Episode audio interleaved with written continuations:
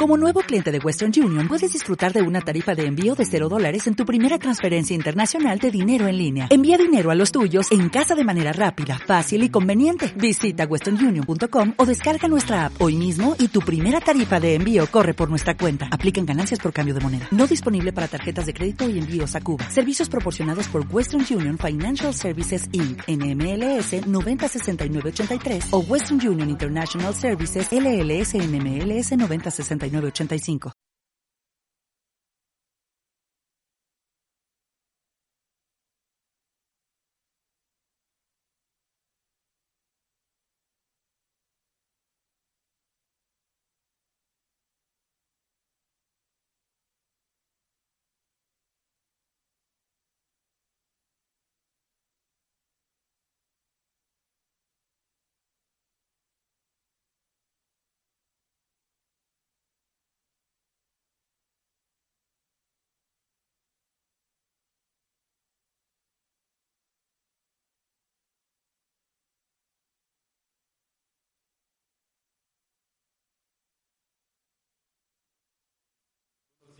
Todos los que nos escuchan en el presente y en el futuro, en los submarinos del Ártico, en los puertos de Panamá, del Darién, en, en Egipto,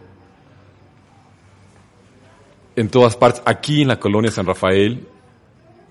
Les queríamos informar que ya abrieron los tacos de guisado sin nombre enfrente y que ya la gente se pasea, unos con jugos de naranja, otro con botellas de Coca-Cola, y que estamos de fiesta porque está con nosotros nuestro queridísimo amigo, más que amigo, hermano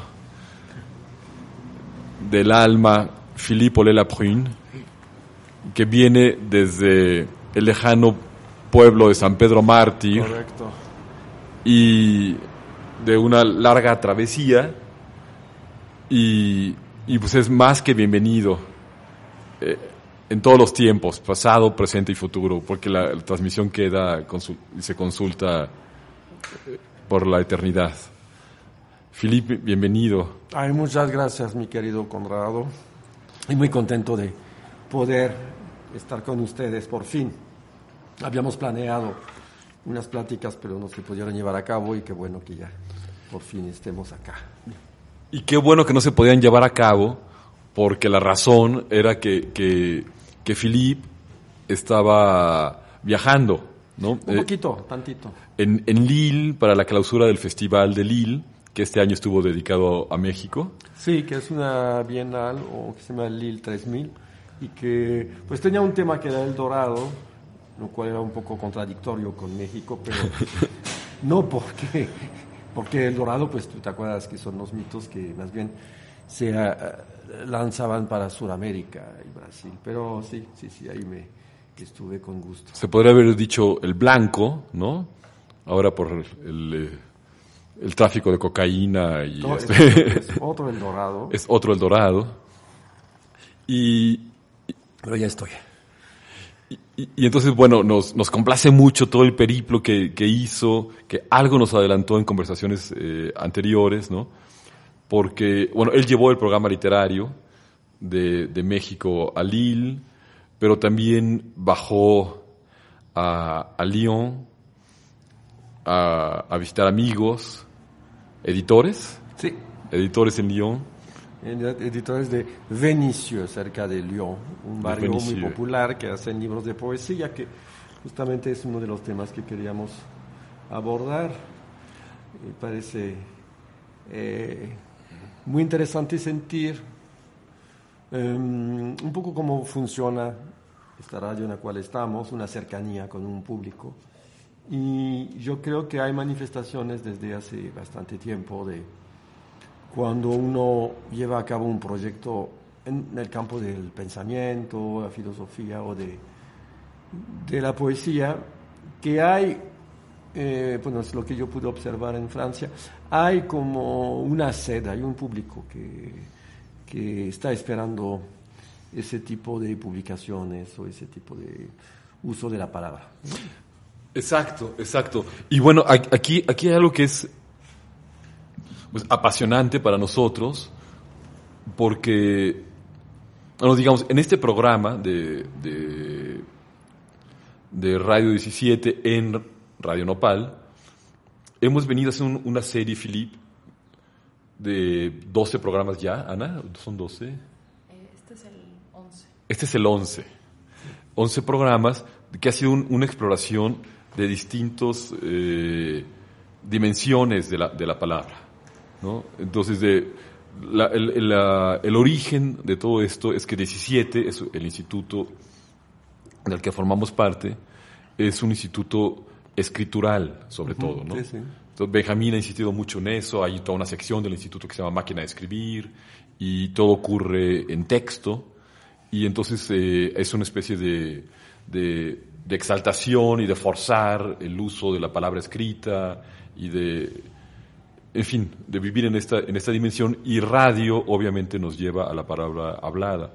Entonces eso ha creado como, una, como un interés en explorar, este, hemos invitado a, a, cantantes, a gente del rap, a poetas eh, sonoros, eh, en fin, ha, sido como una, como una conversación y nos interesaba muchísimo desde el principio, porque lo hemos hablado ya aparte contigo, eh, pues conversar, conversar porque Philip, eh, bueno, Philip es un eh, gigantesco, mágico, galáctico, eh, emprendedor, creador en el campo de cultural, en el sentido muy amplio de la palabra, y en particular literario. Él, eh, entre otras cosas, en Francia echó a andar el marché de la poesía, el, mercado de la poesía, que yo creo que ya es un antecedente de lo que quizá vayamos a hablar ahora. Es decir, llevar la poesía a la plaza pública. Sí, es un. Yo organicé este evento durante siete años que tenía como idea principal. Eh, venía de una mesa redonda que un amigo que él inventó esa idea, que se llama Jean-Michel Plas, y usó, jugó con el doble sentido de la palabra mercado, porque había una mesa, una mesa redonda muy seria con editores de grupos muy importantes, ¿no? Y Jean-Michel tenía una pequeña editorial que se dedicaba a cosas un poco artesanales. Y un tipo lo quedó viendo con mucho desprecio y le dijo, no, es que no publico poesía porque no hay mercado para la poesía.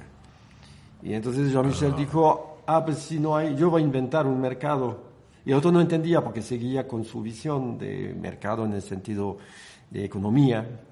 Y Jean-Michel le decía, no, a mí me gustan los mercados, donde voy a comprar mi pescado y la carne, etcétera. Entonces voy a hacer un mercado, pero lo que se va a vender serán libros y revistas de poesía, publicaciones.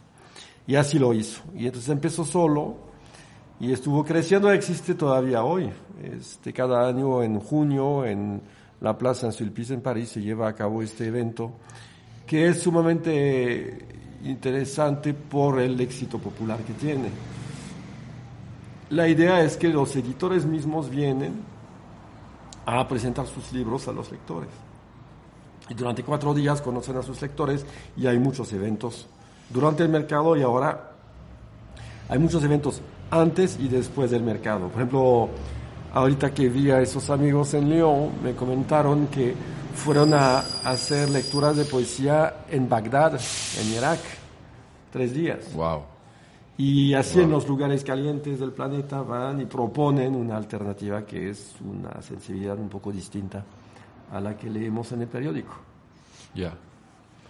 Entonces ese mercado de la poesía pues sigue existiendo y es un poco la idea de poner en contacto directamente el texto con el público. Fantástico. Entonces ahí, ahí, ahí, ahí arranca esa experiencia, bueno, arranca eh, en esta conversación, digamos. ¿no? Después Philip, también como, como diplomático en Honduras, en México, fue impulsor de, de la, de, la oficina del libro, ¿no? Que ese era un, es un proyecto de irradiación de la literatura francesa, de traducción de textos franceses, de publicación, que también es llevar esta, eh, palabra poética, palabra literaria, porque muchas de las colecciones de Philippe fueron de, de, poesía y de narrativa, ¿no? Este, hay también ensayos de llevarla más allá de sus límites geográficos y lingüísticos, ¿no? Entonces eso fue un trabajo extraordinario que hizo Philippe durante muchos años, en los 90. Sí. Y, ¿Quieres decir algo? Y mucho contigo, es que hay que decir la verdad. Tú como editor, como traductor, como asesor también, uh, para que vean los radioescuchas que sí tenemos eh, años de diálogos y de debates entre nosotros. Sí, bueno, incluso hicimos un mercado de la poesía aquí, Sí, con toda humildad, porque no es Claro. lo que, lo que, lo que, lo, eh, pero, pero hu- hu- hubo eso y, y sí, o sea, yo, yo, yo, yo creo que, que Philippe inventó un país, Philippe inventó un México, y no solo un México, sino inventó un, un continente, inventó Latinoamérica, porque logró con su pasión de lector, una pasión que no, que no encuentro a alguien que la tenga, así, eh, logró descubrir, llegar a, a- a autores, a intimidad autoral de, de- de muchos tipos de autores, crear una especie de república eh, muy de él, donde coexistían todo tipo de bichos y, y siguen coexistiendo. Y, y eso lo llevó después también a, o no sé si eso, o otras razones lo, lo, llevó- lo llevaron a, a crear y a dirigir la Casa Refugio Citlaltépetl, que fue una experiencia pues, como de 20 años, ¿no, Filipe? 17 años para mi caso, sí. 17 años de recibir a escritores perseguidos eh, de distintas partes del mundo, de, de muchos continentes, de, de Asia, del cercano oriente, de África, de Europa, y, y de brindarles aquí pues eh, una nueva vida, ¿no? Digamos que las posibilidades de crear, de escribir, de desarrollar una obra y, y también de desarrollar una vida, un trabajo, en fin, muchos de ellos se han quedado aquí en México, ¿no? Sí, sí, sí. Cinco de ellos. Cinco. Y entonces, y, eh, como que inoculó, injertó Philippe eh, una literatura, la literatura mexicana, una amistad a, la- a las redes de amigos que, que hay aquí. Y entonces aquí están, eh, pues no sé, pienso en Mosenemadi, el Kulsilamco, en eh, ¿no? Kevdet Bayrayes, y está Hatem Abdelawitzale, y está eh, Chris- Christopher Nalasi, que es de Zimbabue, Bien. y de Coyoacán ahora. Una cosa distinta. Y, y entonces, digamos, en todo esto es un, un ejercicio de la palabra, un- un- una valoración muy intensa de la palabra y de cómo la, la- a ver, de todas esas experiencias hay, hay algo que, se, que, que- que yo veo se fue gestando eh, muy, muy, de una forma muy fascinante, que a todos nos ha fascinado en, pues, en, Francia, en México, quienes entramos en contacto, con la investigación, la exploración que hace Philippe de- del exilio y la escritura. Entonces, la, cómo, eh, cómo entiende Philippe y en qué coordenadas entiende, en qué coordenadas creativas, o sea, quiénes elige él, pero al mismo tiempo lo que ocurre, lo que ve él, eh, adentro, que es eh, eh, cómo la, la- la realidad literaria se enfrenta y sustituye a, la- a las otras realidades que damos por sólidas y se vuelve la más importante y entonces la patria, el país, digamos, del escritor es su, su obra, su escritura y desde ahí dialoga con todo lo demás que está ocurriendo, con los exilios, etcétera y entonces en la habilidad de cómo el escritor toma del exilio y del lugar donde está, de los lugares donde está, toma elementos, pero donde lo principal y lo rector es la obra, ¿no? Entonces, esa centralidad de la obra en, en el exilio, este, creo que es una de las líneas de lectura, una de las muchas líneas de lectura de, de tus investigaciones, de tus libros. Sí, sí. Hay, digo, hay un tema que me parece muy importante que es la relación del escritor con eh, su mundo, o sea, y a donde esté. Yo creo que justa es posible porque vive en este momento en París y nos comunica eh, a través de un trabajo este, literario muy potente, eh, un mundo que obviamente pues está conectado su, está conectada su escritura con con su vida, con sus aspiraciones, etc. Y entonces, como tú acabas de decir, cuando hay este fenómeno que es el desarraigo, la salida, la huida, la, etcétera, pues eso perturba la pluma o, o la acelera, o la frena, o la cambia, o no. Eh, mira, si tomas el ejemplo de Witold Gombrowicz, el escritor polaco, que estuvo 23 años en Buenos Aires, eh, había publicado dos libros Gombrowicz antes de salir al exilio. Y ya tenía más o menos su sistema de pensamiento que gira alrededor del concepto de la inmadurez. Entonces llega a Argentina y de repente conecta su concepto de la inmadurez con un espacio geográfico que es América Latina, porque habla de Argentina como si. Y entonces yo creo que con eso desarrolla pues una obra muy fiel a lo que tenía antes, o sea, no hay una ruptura. Y eso es muy, muy apasionante, yo creo, sentir hasta dónde el, el factor externo influye o conecta, o cómo muchos escritores logran torcer un poco la realidad de su trabajo, ¿no? De torcer la realidad para comunicar un mundo muy de ellos.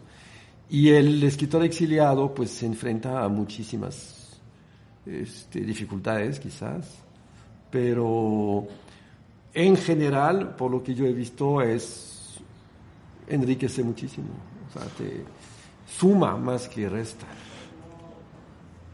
Exacto, lo, lo, que yo encuentro ahí es una fascinante gallardía, digamos, de, del creador, que, que tú lo muestras muy bien, que que desde su mundo o sus mundos o, un espacio que no sé si sea un mundo, a lo mejor es un surtidor, eh, desde ahí, eh, digamos, organiza el, al conjunto de realidades internas, externas, y, y, ese espacio no es determinado por el exterior. Es decir, ha habido como intentos de buscar, de entender esa, ese enigma de la creación y desde afuera, ¿no? Como una determinación desde afuera y tú lo inviertes y, dices, no, más bien el país fue inventado por esos creadores, ¿no? América Latina fue inventada por estos creadores.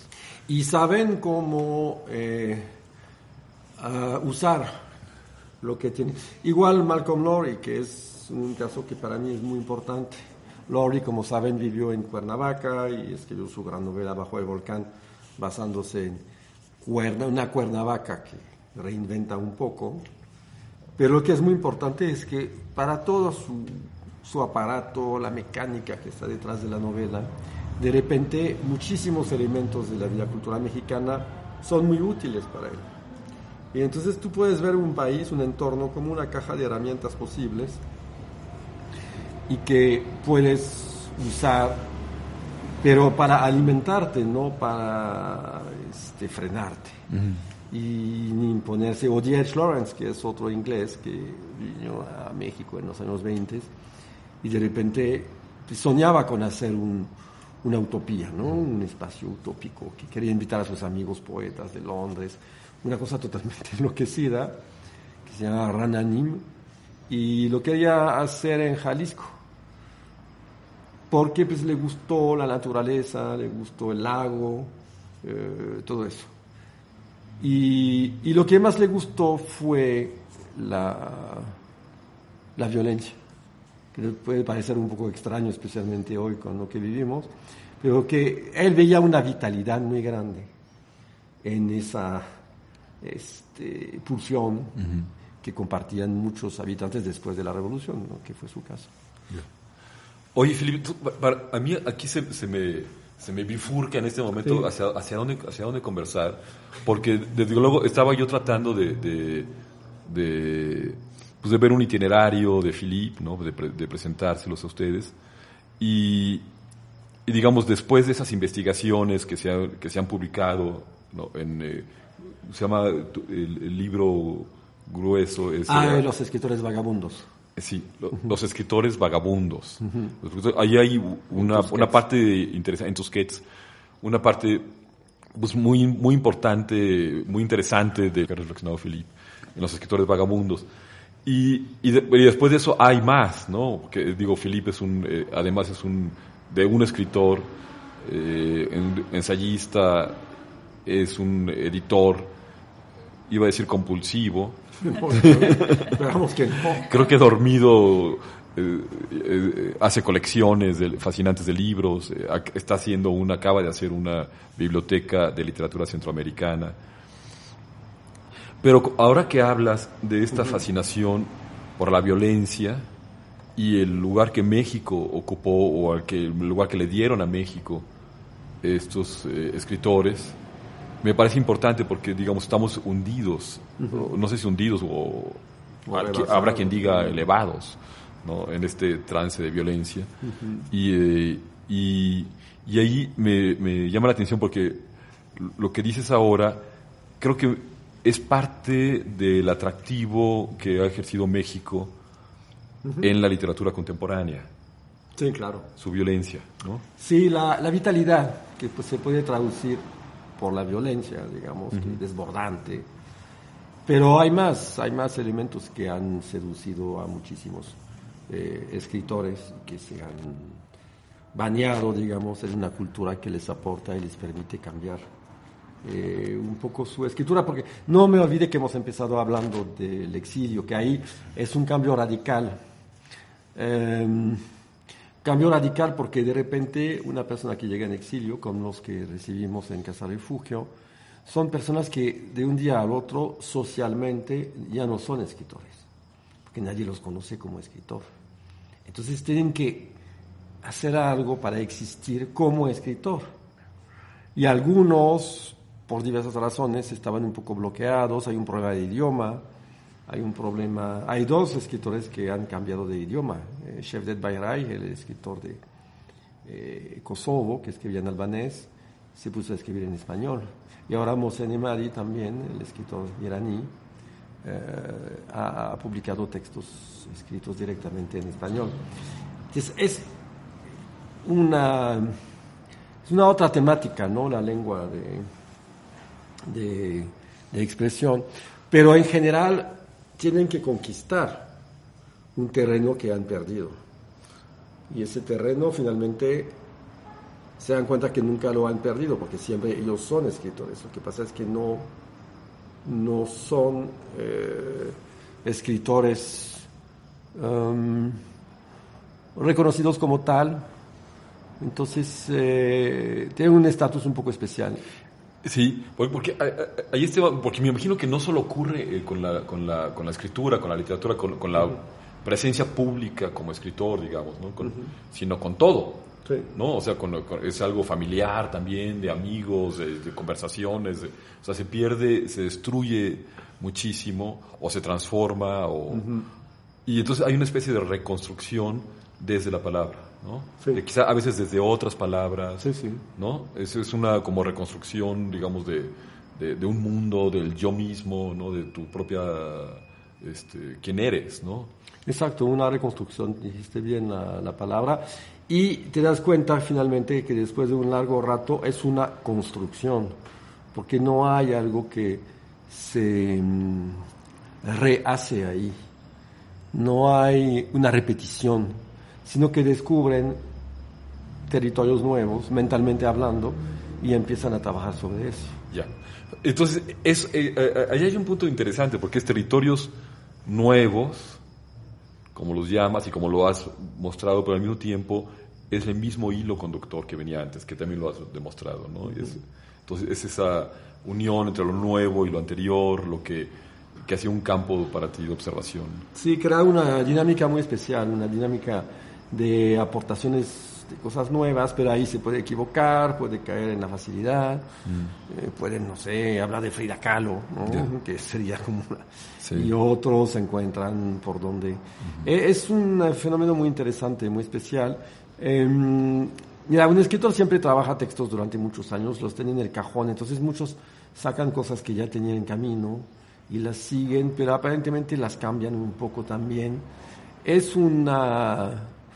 Mm, una disciplina creativa que permite en pues, reinventar y cambiar y destruir Sí. lo que tenías y, y relanzar las cosas. ¿no? Oye, Filip, con, con toda, con toda sensibilidad lo pregunto, no sé si eh, eh, evitaste un poquito el- hablar del tema de la violencia, como que prefieres... No. ¿no? ¿No? Ah, Porque, no, no, para porque. ¿no? Por- porque recordaba, por ejemplo, el otro, el otro día me platicabas de Mandiar Sí, ¿No? Pierre de Mandiac. y, y un poco su primer contacto con, con México, eh, anecdótico y mítico al mismo tiempo, ¿no? De un... De un que iban a, a- iba a la escuela en París eh, y uno de sus compañeros del salón de clase en la secundaria era un mexicano de su edad, niños de 11, 12 años, pero el mexicano venía armado con una pistola. Y entonces Mandiac decía que era fantástico porque es de esos hombres que tenía así un, un deseo de, de aventura, un deseo de, pues casi de violencia, sí. De ha, ha escrito cosas muy violentas, ¿no? Sí, Él no aparentemente era el hombre más amable del mundo, pero sí tenía esta vena de fascinación por este mundo, ¿no? Ya. Y fue el primer contacto que tuvo con México. Si tú lo sabes, mucho más tarde vino a México con su esposa, Bona de Mandiac, que también era amante de Octavio Paz. Y, el amigo André Pierre de Mandiac pues no tenía tantos problemas, pero es muy interesante ver lo que escribió sobre México, porque son textos, los textos que son como La noche de Tehuantepec, son cuentos muy oníricos, juega mucho siempre entre realidad y ficción, si es un sueño es la realidad. Es un sistema literario que aprendió un poco con los surrealistas, pero lo usó para México, que es una primera, y después sí hay muchos ensayos sobre la pintura, sobre etcétera, pero nunca habló de la violencia como tal. ya, Pero seguramente tenía que ver el vigor. ya, sí. Entonces, como, como, co- como vemos, estamos ya caminando sobre el filo de una, de una navaja donde la literatura, la palabra, la, la literatura, la creación literaria se vuelve peligrosa, se vuelve eh, se vuelve una irrupción y una insurrección contra lo real. Y entonces me pregunto, para retomar el, el inicio de, de la conversación, porque digamos aquí a distancia vemos la, eh, que en Francia eh, algo está pasando es muy interesante. Eh, digamos, el primer, pero según tú tienes señales, desde luego, yo creo que mucho más precisas, y- pero para mí fue una emergencia enorme las, la, la- la Plaza de la República, ¿no? las Noches Blancas, ¿no? las Nuit Blanche, Sí, sí. que fue una sí. toma de palabra. ¿no? Exacto. Eh, porque sí asistimos a un, que un momento un poco especial. Eh, todo el mundo toma la palabra hoy. Eso se llama redes sociales. Sea, todo el mundo quiere hablar y todo el mundo piensa que tiene algo que decir, que por ejemplo no es el caso mío. Pero, y por eso no estoy en redes sociales. Pero existe eso que pues siempre lo ves con buenos ojos pensando estamos liberando algo y también pues vemos los excesos y muchas estupideces que circulan por ahí. Pero es cierto que quizás tiene que ver con ese impulso nuevo que sería la otra cara de la moneda, que la gente quiere un debate, hay un público que eh, aspira a escuchar pensamientos, a debatir, a aprender y enseñar. Y como lo acabas de manifestar, por ejemplo, existió este momento eh, de las Noches Blancas, la Nuit Blanche, en la Plaza de la République, donde pues pensadores muy este, vivos, muy activos, son activistas también, este, vinieron a plantear problemáticas este, intelectuales de, de muchos tipos. La verdad hay una gran variedad, no te podía decir, pues el tema fue este, porque no. Es una especie de nebulosis muy grande. Y me gustaría mencionar que, por ejemplo, las revistas de fondo fondo, como Esprit, Critique, Europe, que son viejas revistas, tienen problemas para encontrar jóvenes, eso sí es cierto. Pero mira, cada una está como vendiendo 10.000 ejemplares, que son, no son revistas muy divertidas, son revistas exigentes, ¿no? Y apareció un magazine, porque hay que hacer una diferencia entre revistas y, y el magazine que se consigue por todos lados, que se llama Philosophy Magazine. Y la verdad me sorprendió muchísimo. Son tres, cuatro personas que decidieron hacer una revista gran público. No sé, el valor, el dinero, el cuerpo, son los temas de la revista mensual. Y sale y se vende muchísimo. Es un gran éxito. Nadie le apostó a, un éxito de ese tipo, pero me parece extraordinario porque pues ellos, imagínate, hicieron una edición en alemán, en Alemania, sin lanzamiento, sin, no tienen dinero para promoción, para difusión, mandaron, no sé, 30 o 40 mil ejemplares en alemán, eh, que es pura traducción de lo que han hecho en Francia, y se vende así. Entonces no es solo francés, yo creo que toda Europa está, y quizás México. Ya. Quisiera tener pues, algo que nos ayude a pensar, a debatir, fuera, digamos, del mundo académico, pero fuera del mundo audiovisual y del mundo Internet. Exacto. Es, que yo no sé, pienso en, la, en, aquella distinción clásica, digamos, de, griega, ¿no? de, entre la doxa, entre la opinión y la verdad. ¿no? Entre opinión y verdad. Eh, y entonces digamos que el mundo de las redes sociales es pues, un mundo aumentado de la opinión, y, pero digamos que cómo, cómo, cómo sobrevivir a eso, a ese tsunami, ¿no? Y entonces viene como la, la idea, ¿no? Entonces, eh, de una investigación sobre la verdad, ¿no? ¿Tú crees que es un poquito eso, como una especie de limpia? Puede ser. Yo creo que bueno, sabemos que el gran problema de Internet es que es una selva tan enorme que pues uno se pierde. Si no sabes a dónde vas, es difícil. La gente que anda surfeando, este, no sé qué hacen. Yo trato de hacerlo, no, no entiendo, no sé cómo moverme, etcétera. Pero eh, es cierto que frente a esta tsunami, como tú lo llamaste, esta avalancha, esta especie de, de agresión, um, que tiene eh, esa agresión.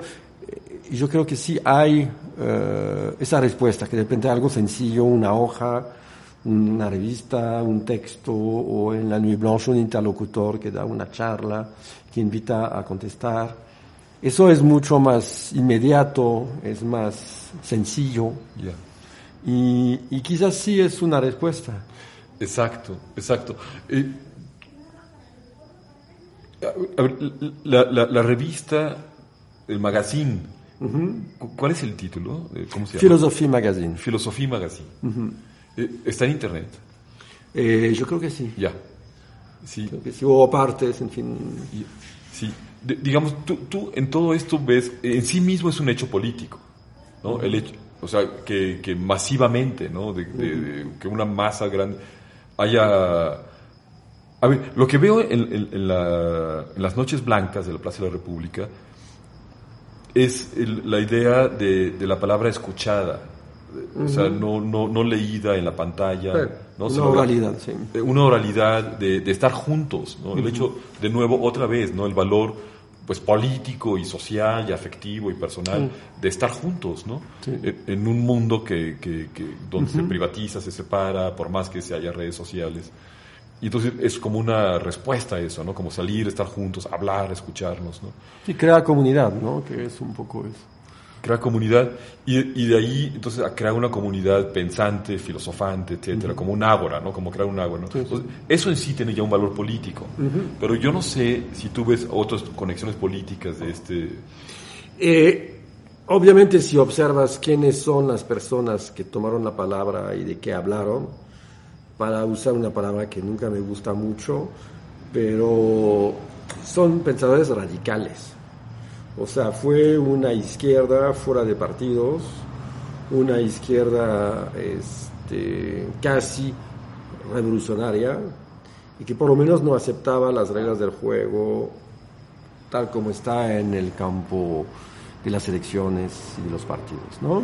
Yeah. Entonces es gente que ha querido hablar pero ahorita que estamos hablando aquí en esta radio, pues yo creo que me recuerda mucho lo que pasó en el 81 en Francia cuando fueron la liberación de las ondas y que todo el mundo trabajó en, como yo, en una radio, decíamos radios libres, ¿no? Y te acuerdas lo divertido que era. Este, fue un momento, una explosión de discursos, que poco a poco es triste, pero así es, se llama el mercado, pues las más escuchadas, tuvieron publicidad, pudieron ser profesionales. Nosotros éramos un desastre. Este, yo, hacía programas de las 10 de la noche a las 3 de la mañana, lo cual no ayudó mucho a mis estudios, hay que ser honesto. Y, y éramos capaces de decir cosas muy fuertes. Yo había radios como Carbon 14, Carbono 14 que estaba en París, que eran los más duros, que habían decidido que iban en la pared directamente y decían cosas sumamente violentas. Tenían un juicio cada semana casi y hacían bromas por teléfono a la gente, entonces todo el mundo gritaba contra eso. Eh, y decían, bueno, pues ahorita se nos acabó la mota, entonces si no vienen aquí ahorita a darnos un kilo de mota, ya no vamos a, a seguir transmitiendo. Entonces, porque obviamente la mota estaba prohibida, hasta la fecha lo es. Entonces todo eso existía en una efervescencia muy grande. Y, que estaba prohibida no, no, no, no, solo la marihuana o el hashish, sino que estaba prohibido la radio misma. ¿no? Es que antes de 81 sí. Eh, o sea, la, yo, yo también participé en ese movimiento, ¿no? Entonces era, era, era muy emocionante porque era llegar con baterías de coches a una casa, conectarse y, y transmitir un, un tiempo.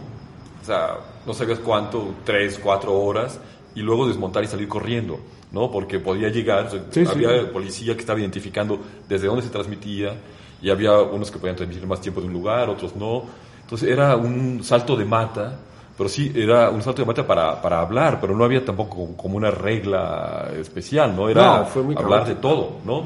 Era el hecho de hablar, ¿no? El hecho de ocupar las radiofrecuencias, ¿no? Exacto. Que era el monopolio de Estado. Y finalmente yo creo que eso ayudó más que todo a la música.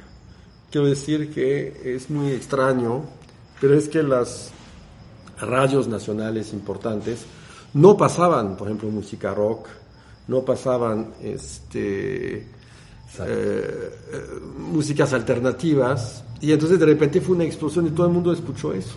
Y era la época que, ¿recuerdas? Pues era la época justamente de una explosión estética, que era el mundo punk, que era un mundo que quería recuperar la producción de su música, que no quería hacer grandes grupos artificiales de expertos, sino que muchachos en un garage que estaban tocando las tres notas que sabían hacer con su guitarra. Entonces, todo eso fue una otra forma de tomar la palabra o de, de moverse. Wow. Ana, ¿quieres decir algo? Siento que quieres decir algo, ¿no? No, para nada. Solo me llamó mucho la atención lo que nos contaba Philip sobre la Filosofía Magazine. Y la abrí y no sé si quisieras comentar algo del portal. Creo que está muy interesante. Bueno, de, entrada, la, dirección cuál es? Es eh, www.filomag.com, pero filo con PH. Filomag. Y entonces tienen una frase del día que hoy es de Kierkegaard, y entonces hay temas que tienen que ver con la actualidad. Dice, uno puede tomar el lugar de los demás.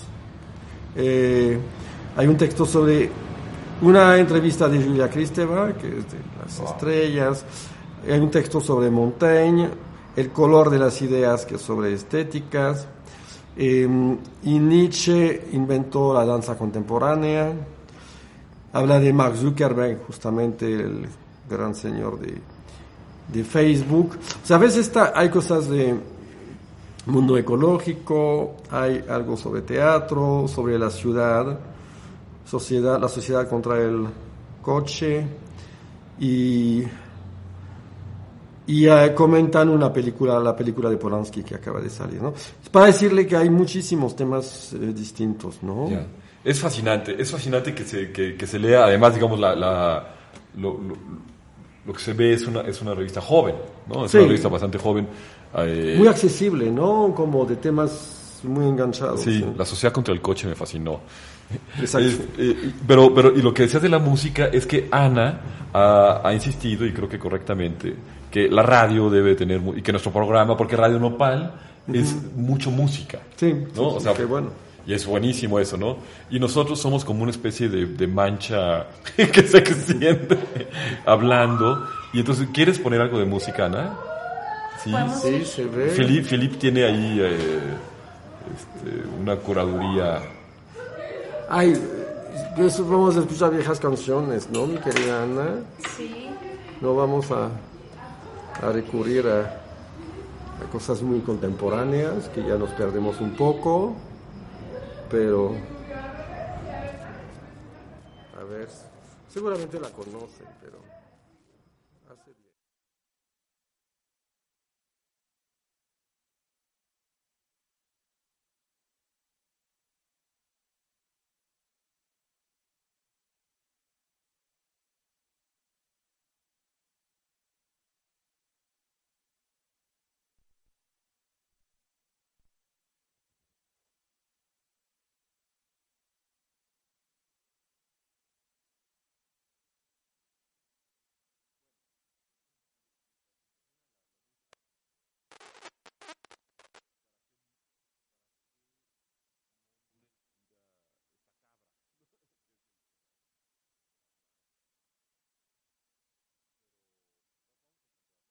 La, la, la, la música. Entonces,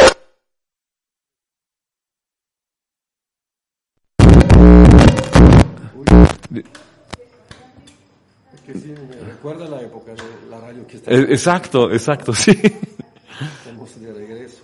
Sí, bueno, eh, de- de- digamos que aquí también, de, de muchas maneras, Radio Nopal, sin que haya esta in- eh, prohibición, digamos, de la, de la radio en Internet, desde luego, ¿no? Pero sí es una...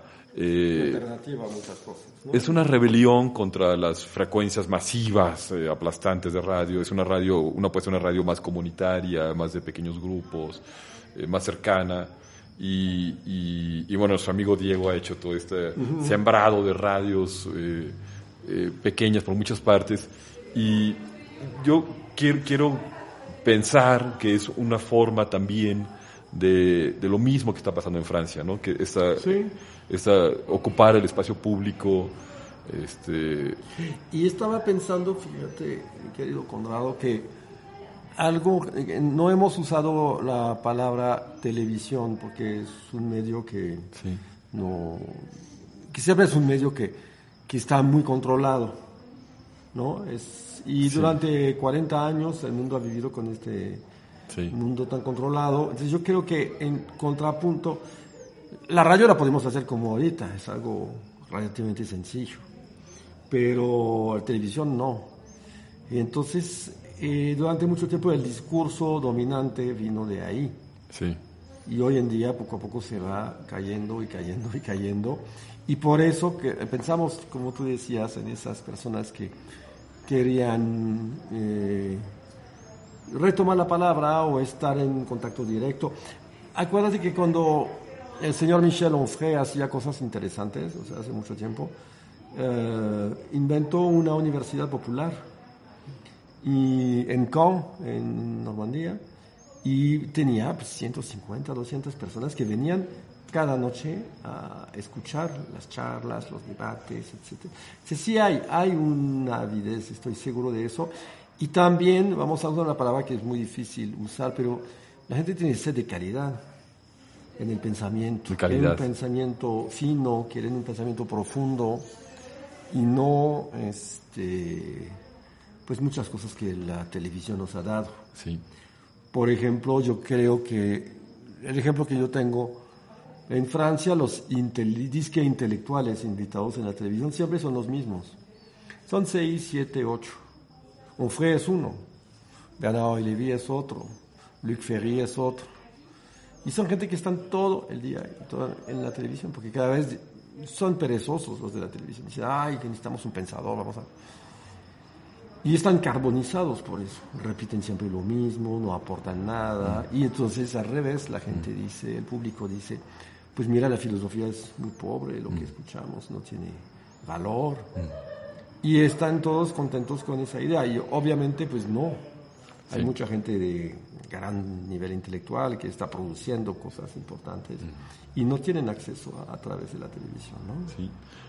Oye, Felipe, entonces, pensando, digamos, en, el valor, eh, digamos, de, de, rebeldía que, hay en, esta toma de la palabra, en este pensar riguroso.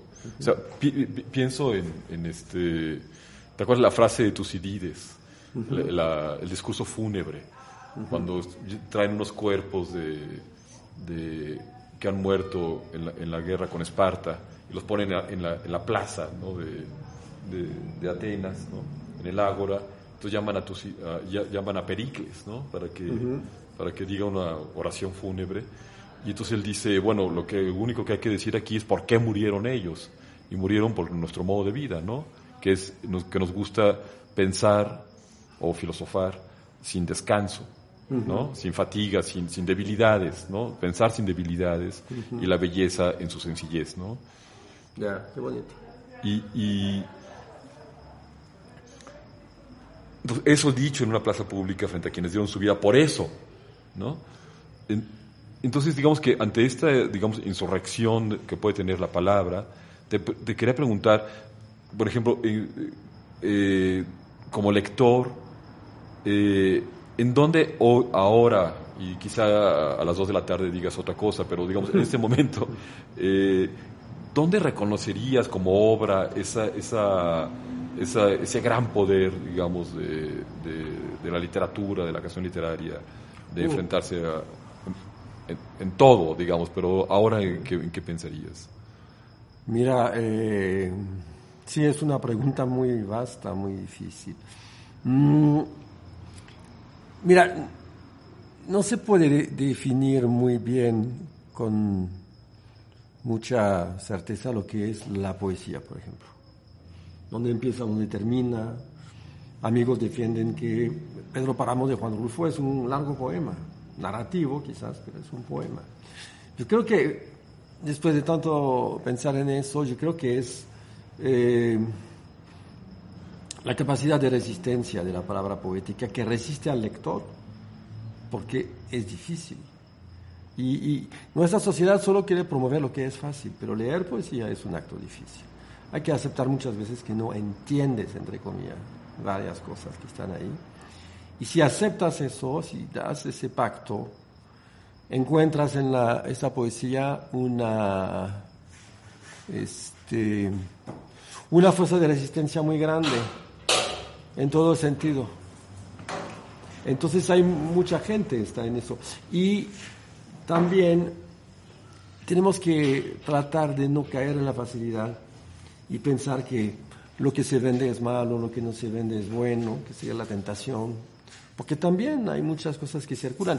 Es un poco como Internet, el flujo enorme, no sé cuántos libros en español, creo que en toda la, producción de lengua española al año son más de 80 mil novedades. Entonces, obviamente, pues, tú utilizaste la palabra tsunami, es... yo creo que primero la, el esfuerzo para ir a buscar, nadar adentro de eso y buscar cosas, ¿no?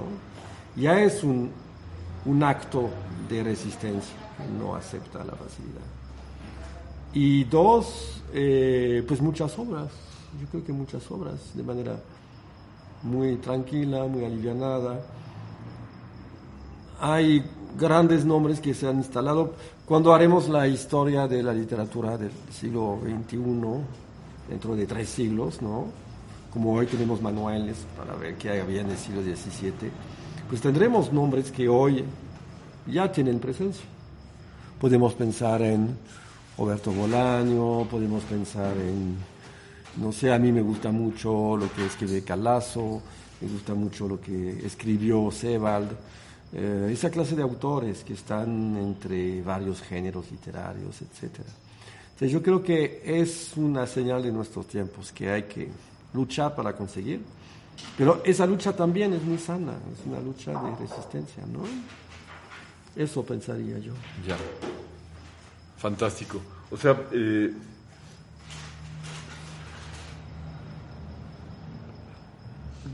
como leer, escribir, como un, como un, como un, resistencia es la palabra que, estás usando más, ¿no? Resistencia ante el, el, mercado. O sea, sí, la mecánica que va con el mercado, la facilidad, la pereza, ya. la mediocridad. Sí. ya me paro aquí por eso. No, no, no, no, no, te detengas. Este, lo, lo, digamos, aquí, aquí en México ese, ese espacio, esos espacios de resistencia, eh, ¿cómo, se pueden potenciar? ¿Cómo, se pueden... Este, porque, porque por un lado también hay una salud, digamos, de la poesía, ¿no? Este, hay, O sea, lo que, es, lo que es fascinante es ver, digo, lo, lo, lo digo yo, este, que he pasado los 60, ¿no? De pronto es fascinante ver cómo entran los jóvenes de 18 años con, con una garra y una identidad y una entereza a defender un, un, ser poeta y una palabra poética, ¿no? Entonces, eso es así como, wow, o sea... Sí, sí, sí. eso es, yo creo que es muy presente y en todas las sociedades. Ah, mira, estamos en un momento un poco especial, de, creo yo, si tú ves un mapa, te dará la impresión de que Quizás estamos viviendo una especie de nuevo 68, con fracturas en, en Irak, eh, en Líbano, en Hong Kong, en Chile, en Colombia. Todo coincide y más o menos los discursos son los mismos. Un repudio a los medios tradicionales, un repudio a los partidos políticos, etcétera, etcétera. Y adentro de todo eso, pues existen efectivamente foros alternativos que ponen en evidencia la fuerza de una palabra eh, literaria, para no usar la palabra poética, ¿no? De una fuerza, digamos, de la palabra que hay que saber trabajar, hay que ser muy exigente. Pero estamos en un momento muy, creo yo, es muy difícil. Por ejemplo, el mundo eh, poético que debería de ser el reino de la gran palabra de la generosidad total, pues también es un mundo de mucha mediocridad, de gente que quiere podercitos chiquitos, que se quieren ser dueños de un festival, por decir las cosas. E, es un mundo pobre en el cual la riqueza no está en la parte económica, sino que está en otro lado.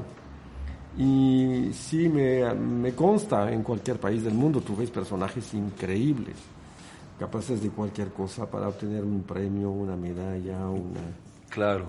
Y, eso es un peligro también, es un peligro interno, digamos. Ya, porque por ejemplo, sí, le, estamos dando ahora un, como un valor, por decirlo así, positivo a la, a la, a la palabra literaria, como dices, eh, pero igual tiene el, el, otro valor, tiene el valor negativo, ¿no? Pienso, por ejemplo, en los eh, discursos de odio, llamados discursos de odio, ¿no? los manifiestos de los atentados que se cometen, etcétera, que tienen un, poder este, poético, por decirlo así también, ¿no? Y que vienen quizá de malos, de malos narradores, de malos poetas, pero las conceptualizaciones como el gran reemplazo, etcétera, pues vienen de la literatura, no nacen de un nicho más literario de la ciencia ficción, digamos, ¿no? que político, ¿no? O sea, ahí como que la política sigue a a la, literatura. Y, digamos, invitamos a Kulsi, que, a quien conocimos por ti, al programa y él nos, nos hablaba de la, del poder de la, de la metáfora, de las metáforas en los genocidios. Es decir, la deshumanización que, que, que, previa al genocidio, que es decir, los Tutsi son serpientes, los tutsi. Entonces ya, digamos, es, esa metáfora se vuelve una realidad y deshumaniza lo otro. Entonces digamos que también está esta otra valencia, digamos, negativa, ¿no? Entonces digamos que hay ahí como una especie de encuentro entre poéticas, ¿no? Porque también tenemos lo otro, digamos. Es que no, no, no sé para dónde hablar ahora, porque por un lado quería como decir, bueno, es que sí hay un 68, creo que lo vemos, ¿no? o sea, en Santiago, en, en, este, en Quito, en Bogotá, hoy día, ¿no? En México hace un par de días las marchas feministas, Hong Kong importantísimo, como lo acabas de decir. Pero también está una extrema derecha que asciende, ¿no?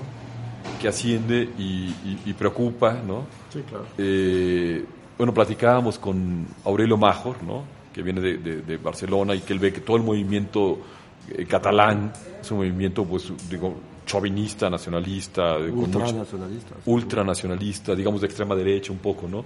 Entonces aquí un, un poco una fantasía es pensar, fantasía paranoica, si es pensar si ese ascenso de las derechas no es algo orquest o sea, planeado eh, como un conjunto y donde quizá Putin pudiera estar, Putin pudiera estar detrás, como una idea de como de un de fracturar como un cascanueces a Europa dentro de un plan geopolítico más grande, digamos. Mira, eh, sin paranoia hay que pensar muy bien que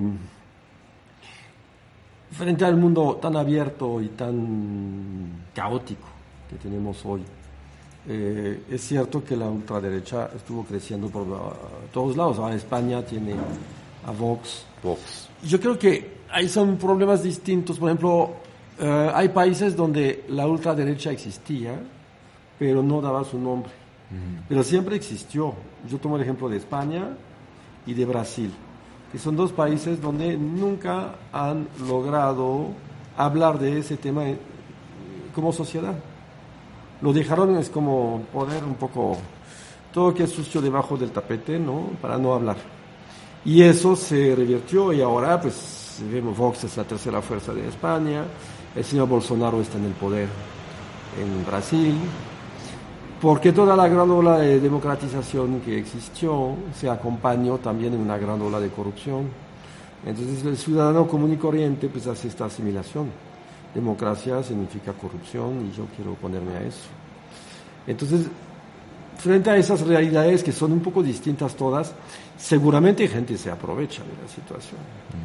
Yo pienso este personaje que a mí me da un asco muy particular, se llama Steve Bannon, que anda en Europa por todos lados apoyando los partidos más eh, ultraderechistas, pero con una tranquilidad dice unas barbaridades increíbles.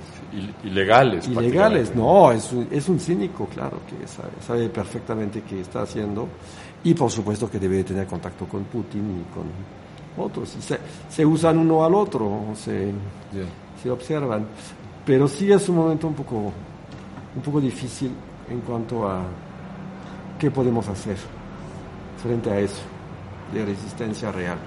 Claro, claro.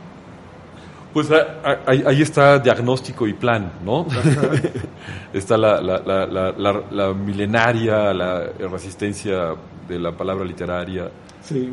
Y, y está la, amenaza autoritaria siempre presente en la, en la, en la historia, ¿no? La amenaza del, del, silencio. Aquí recuerdo un, un, ensayo de, de, Tomás Segovia, donde hablaba de la relación entre silencio y autoridad, o autoritarismo, ¿no? Lo refería mucho a, a México, eh, creo, por, por, el temple de, del ensayo, pero si recuerdo bien, la idea era que la imagen del político mexicano, del presidente mexicano, del funcionario público mexicano, era justamente el silencio, ¿no? el no hablar. ¿no?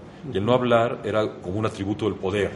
Entonces él decía, Tomás Hijo decía, bueno, el que habla se, se, vuelve vulnerable, se expone, y entonces en ese sentido es, pierde poder, digamos. ¿no? ¿Quieres decir algo? No, no, no, no, estoy muy de acuerdo. Entonces pierde, pierde poder, y entonces en esa pérdida de poder del quien habla, eh, viene eh, lo que él llama, y es un, es un pasaje como sutil, porque siento que él busca eh, cómo darle cuerpo a esa intuición. O sea, el que habla pierde poder porque se expone, y en esa pérdida de poder está una especie de transferencia del poder a los demás. ¿no? a los que escuchan, al círculo. Entonces ya se vuelve como una especie de un conjunto, como un todos. Que es paradójico, porque uno, uno diría, bueno, el que habla ejerce un poder. ¿no? pero no. Pero aquí él lo ve al revés, ¿no? Está muy bien dicho, muy bien visto. Creo que sí, es un poco lo que estábamos diciendo de Nuit Blanche o de Toma de la Palabra. Exacto. Por ahí, por allá, ¿no? Sí, sí, sí, sí. aquí, aquí y, lo cual llega a, a, lo desesperante, ¿no? Recuerdo en la, en la Nuit Blanche a, a, mi amigo Orestes Calzone, unos líderes insurreccionales en Italia, que bueno, introdujo cargamentos enteros de Kalashnikovs y de Peten 38, este, beretas, para...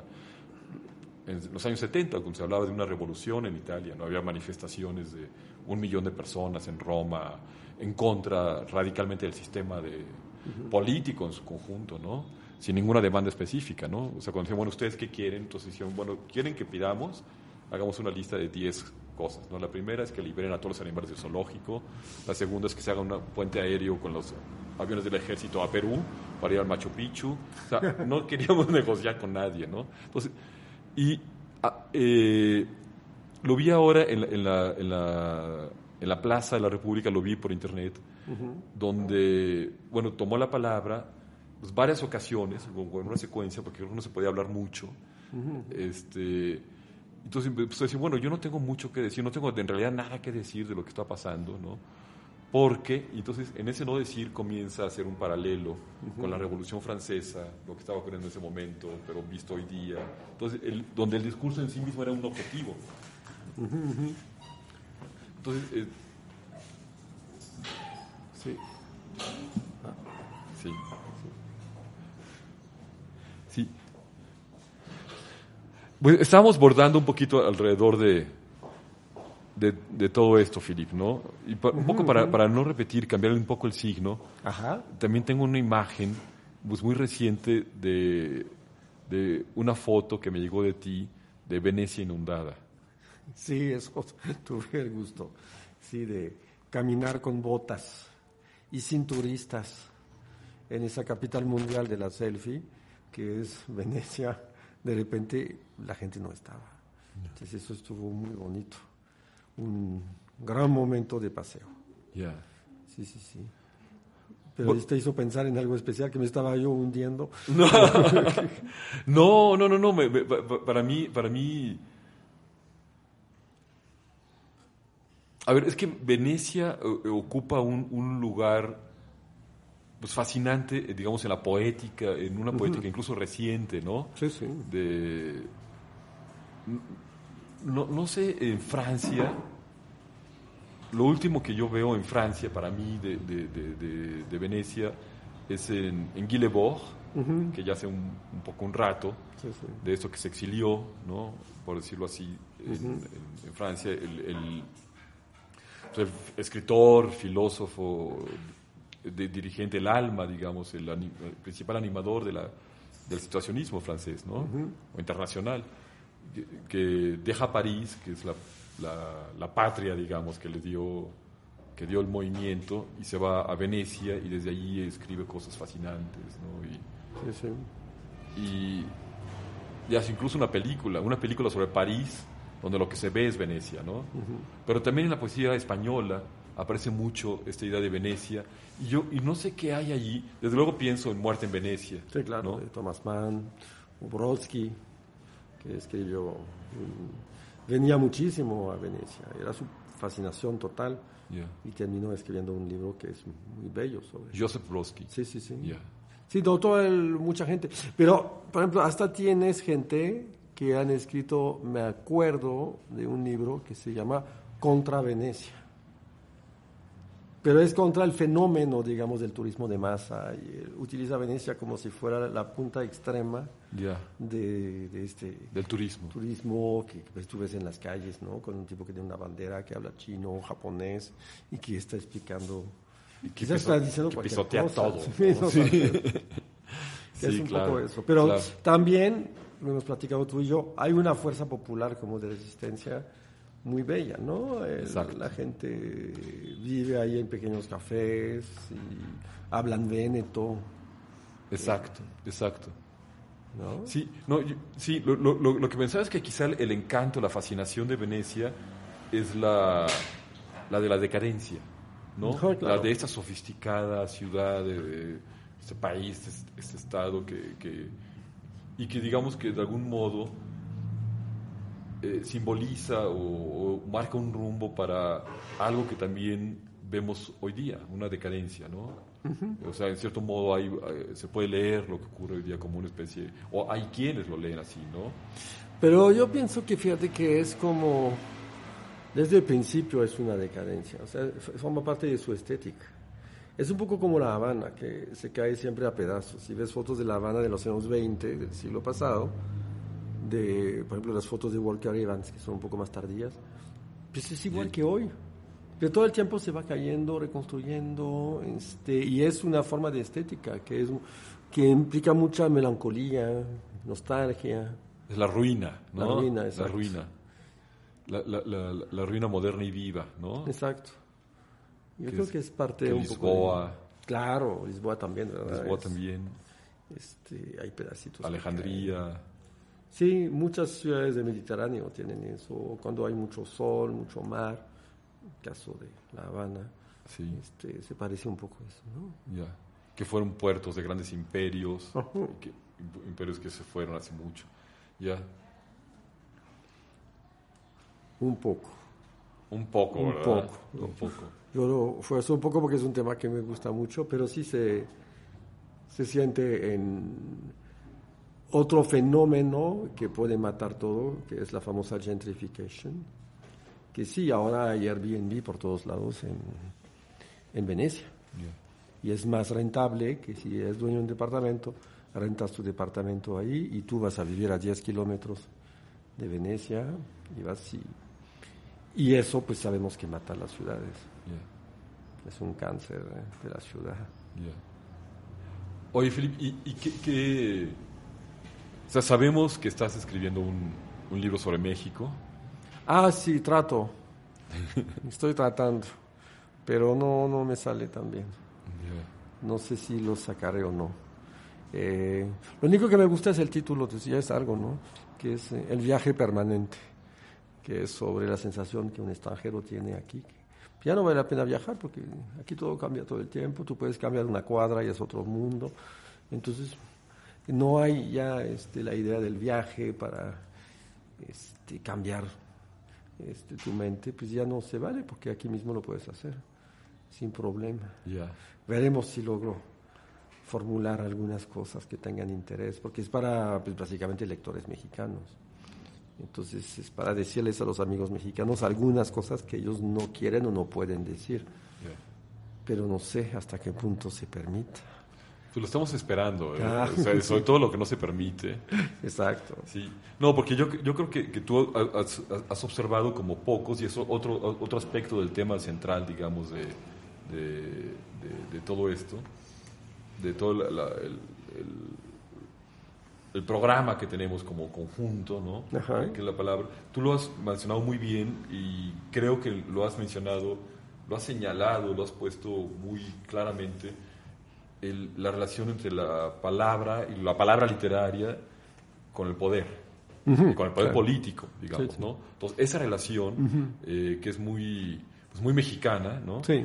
Y que tú la trazas desde el origen, desde el siglo XVI, ¿no? Cómo ha habido una relación entre el escritor y el político. Este, Es que hay una cosa evidente, es que la palabra escrita en México eh, llega con los españoles, como sabemos, porque los mayas ya no tenían el dominio de eso, y es un- una herramienta de poder, es una superioridad que tienen, y se dan cuenta perfectamente los aztecas. Ven que esos papeles que circulan este, les, este, eh, es una herramienta que ellos no dominan y se ven excluidos de esta cosa. Pero eso implica que desde el principio de su nacimiento, la palabra escrita es un poder y entonces tiene naturalmente que ver con el poder. Y el otro elemento que se puede hablar durante mucho tiempo, pero yo creo que se caracteriza la circulación de la palabra literaria en México em, hasta una fecha bastante reciente eh, por una, una ausencia total de ruptura. Nunca ha habido rupturas. No ha habido vanguardias, no ha habido... Aquí es, se hereda, ¿no? Es, es tu papá intelectual te dice que tú eres el próximo, ¿no? Y ya. Y así se llevó a cabo eso. Exacto, exacto. Que por, por un lado es, es algo fascinante, esta como investidura y este, nuevas generaciones que se inscriben en el mismo curso, etcétera, ¿no? De, incluso, por ejemplo, pienso en, en, amigos, ¿no? Que comenzaban a publicar en los años 70, bueno, entre ellos Bolaño, ¿no? que no fue mi amigo, pero era parte de ese, de ese, mundo. Pero sí, es. Sí, eh, sí, ahora sí, como lector, es mi amigo, yo como lector de él. Este, y sin embargo, es muy curioso cómo se dio una, de ser algo salvaje o silvestre, cómo se dio esta voluntad de inscribirse en la mm. huella, ¿no? Por ejemplo, bueno, teníamos 18 años, pero ya que se buscaba el reconocimiento de Octavio Paz. Claro. Era, era muy importante contarlo, pero luego cómo entraron muchos de ellos o todos al Fondo de Cultura Económica de García Terrés y ahí entonces ya se, en inscribirse y sentirse contentos de formar parte de esta historia mítica de la editorial. Entonces, sí, estoy totalmente de acuerdo contigo. Una voluntad de inscribirse, ¿no? del propio escritor, dentro de esta casa, ¿no? De copar un cuarto en este palacio, ¿no? Y de merecer su lugar, ¿no? Y eso solo lo podía decir el papá, no los de, no, no el público, porque no había realmente un público lector. No era, lo cual tiene su virtud también, o sea, lo que estamos diciendo no es solo negativo. Eh, significa que no era el mercado que regulaba el valor de un escritor. No, no, no, era la corte. Exacto. algo parecido a la corte. Exacto. Y eso, eh, pues la corte permite todo. Permite a los supermediocres sobresalir por alguna razón y a los muy buenos por reconocimiento. Y puede funcionar la corte si no ganan siempre los malos si no, no pierde toda su, eficacia, ¿no? Sí, es un momento ahí de, coloidal, etc. Pero digamos que yo, tengo la, la, no sé, como que me, me, da la impresión de que, de que esa corte, eh, esa república de las letras local, Ajá. Eh, que, algo cambió, que está resquebrajada, que se perdió o que ya no existe o que es una casa en las afueras ya medio abandonada. Sí, yo creo que para bien y para mal eso ya no existe tanto. Me temo de que exista en el campo poético porque ahí no hay tanto público lector ni etcétera. Todavía hay y hay personajes que quieren poder, quieren dominar. Eso es para mí siempre muy sorprendente pero mm, en el campo de lo que más se lee, que es la novela, yo creo que eh, las mecánicas son muy distintas a las que acabamos de decir. Hoy es más internacional, hoy son las traducciones, por ejemplo, que dan un poco más de valor a una obra.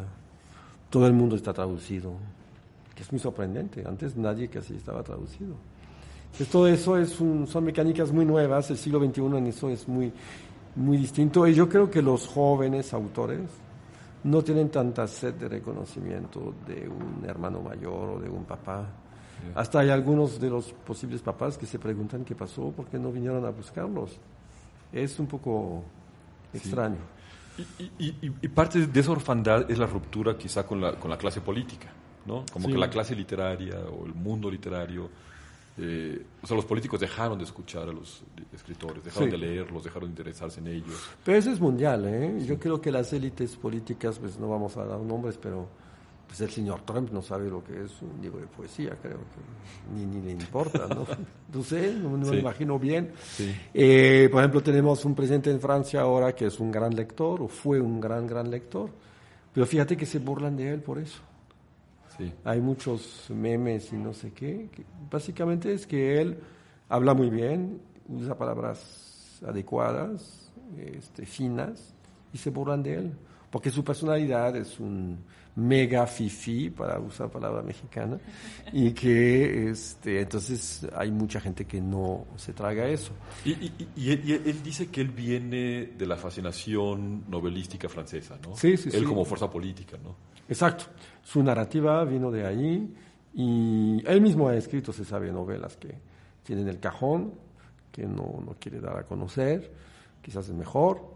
Eh, también fue, por ejemplo, fue un muchacho que eh, formaba parte del comité de redacción de la revista Esprit durante 10 años. Y leía muchísimo y hacía notas, etc. Pero es un caso un poco aparte. Sí, pero, pero, pero rima con todo lo que estamos hablando, ¿no? Sí, mucho. Rima con, el- con, con la renovación de la, de, la, de la filosofía o del interés por la filosofía, sí. Mucho. Y de la, de la poesía, ¿no? En Francia. Por- porque digamos que eh, co- comparando, es decir, lo, lo- lo que encuentro es que sí hay un- desde luego un poder y un inmenso poder y una república de las letras en Francia, que es una república pues, universal, digamos, ¿no? Porque no solamente es francesa, ¿no? Es una capital mundial. Y, y hay todo esto, y sin embargo, digamos, en muchos, eh, en, muchos autores franceses, o no sé, es una pregunta que yo te hago, eh, en Francia no hay tanto esta vinculación con, con- de entre el poder el poder. literario y el poder político. No, ¿Cuándo, se, ¿cuándo cambió eso? Yo diría que casi siempre fue así, porque en Francia desde ¿La Montaigne, la ilustración también, Montaigne, Ya, Montaigne. eh, la escritura siempre fue un ejercicio crítico. Molière es, es la definición de la, es una oposición al mundo. Ya, Y a mí me sorprendió mucho porque yo crecí con esa tradición que por definición escribir es escribir contra el mundo. Y entonces cuando llegué a México pues no era el caso. Entonces tuve que empezar a pensar y a ver por dónde, ¿no? Claro. Y hay algunos que fueron, increíble. por ejemplo, algunos, eh, Víctor Hugo, Víctor Hugo es todo. Es todo en todo. Víctor Hugo es, este, es el gran dibujante, es el dramaturgo, es el poeta, es el narrador, el que inventa mitos, y es también el senador, es el hombre que, del exilio, es el hombre que se planta contra Napoleón III y que lo ridiculiza con sus escritos. Él es- Margot también es una figura. Margot es de las muy pocas figuras que va a cambiar. Y él, que estaba muy cerca del Partido Comunista en su juventud, se volverá ministro de De Gaulle en un gobierno bastante reaccionario, por llamarlo así. Y, pero todo el mundo lo acepta a Margot este, como es, ¿no? Fue un gran mentiroso toda su vida, entonces pues es- no simpatiza. Pero en general así es, acuérdate de Sartre, que era la figura, ¿no? Pues Sartre era abiertamente el opositor. Y cuando en una manifestación lo cachan y lo van a meter al bote, el ministro de Interior dice, no, no, no, no, no, no silenciará a Voltaire. Y lo sacan de la cárcel porque sabían perfectamente que era más espectacular verlo dentro de la cárcel que afuera. Entonces lo quitaron de, de la cárcel rapidísimo.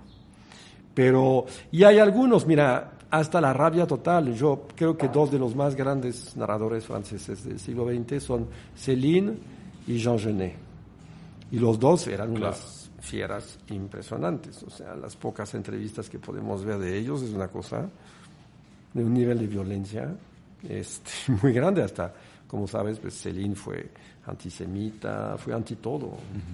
y, y yo creo que es un tema de los más preocupantes para terminar quizás con una idea. Eh, Céline es muy perturbador porque es el gran genio literario y no puedes entender qué pasó, cómo fue. eh, y era tan furibundo que cuando los nazis lo querían sacar de París, les gritaban a ellos que eran unos judíos, porque para él el judío era el mal. Nunca había visto un judío. Pero el pobre tipo de la SS le decían, tú eres un judío.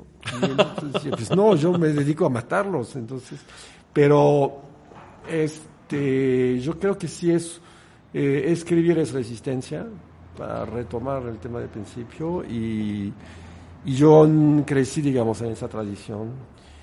La forma de la resistencia puede ser muy diversa, muy variada, no es un solo movimiento. Y hoy seguramente lo estamos viviendo sin darnos cuenta muy bien a veces. Fantástico. Pues me- fascina que cerremos con Celine. Creo que es una actualidad explosiva. Últimamente he estado pensando en él porque se habla de los discursos de odio y al mismo tiempo tiene este creador inmenso, fascinante. Bueno, no, no, no hay palabras para, para, Sí, sí, para es un decir lo que significa leer sí. una página de él, ¿no? Este, es esa intensidad de, de escritura, de lenguaje, esa pasión en, las- en sus páginas es, es, eh, increíble, ¿no? Sí, sí, totalmente, totalmente. Pero eso sigue fascinando. Desde luego, desde luego. Filip, muchísimas gracias. No, pues este a viaje. ustedes. Esperamos que te sientas Muchísimas mejor. gracias. Sí, sí, sí, estamos El té bien. de hierbabuena. Eso, arregla todo. ¿Y- ¿Quieres decir algo, Ana? Sí, eh, Nada más una invitación a nuestros radioescuchas que por favor visiten el proyecto de Kickstarter de Radio Nopal. Lo pueden encontrar así, kickstarter.com, eh, diagonal projects, diagonal Radio Nopal, porque estamos haciendo ahorita una campaña de fondeo para poder mantener esta hermosa estación de manera independiente, para poder tener mejores equipos y sobre todo para poder continuar haciendo el trabajo que hacemos aquí, todos los diferentes programas día con día. Muchísimas gracias, Ana. Gracias a todos. Gracias, que tengan muy buen día. Y ahí en el Ártico también. Mira,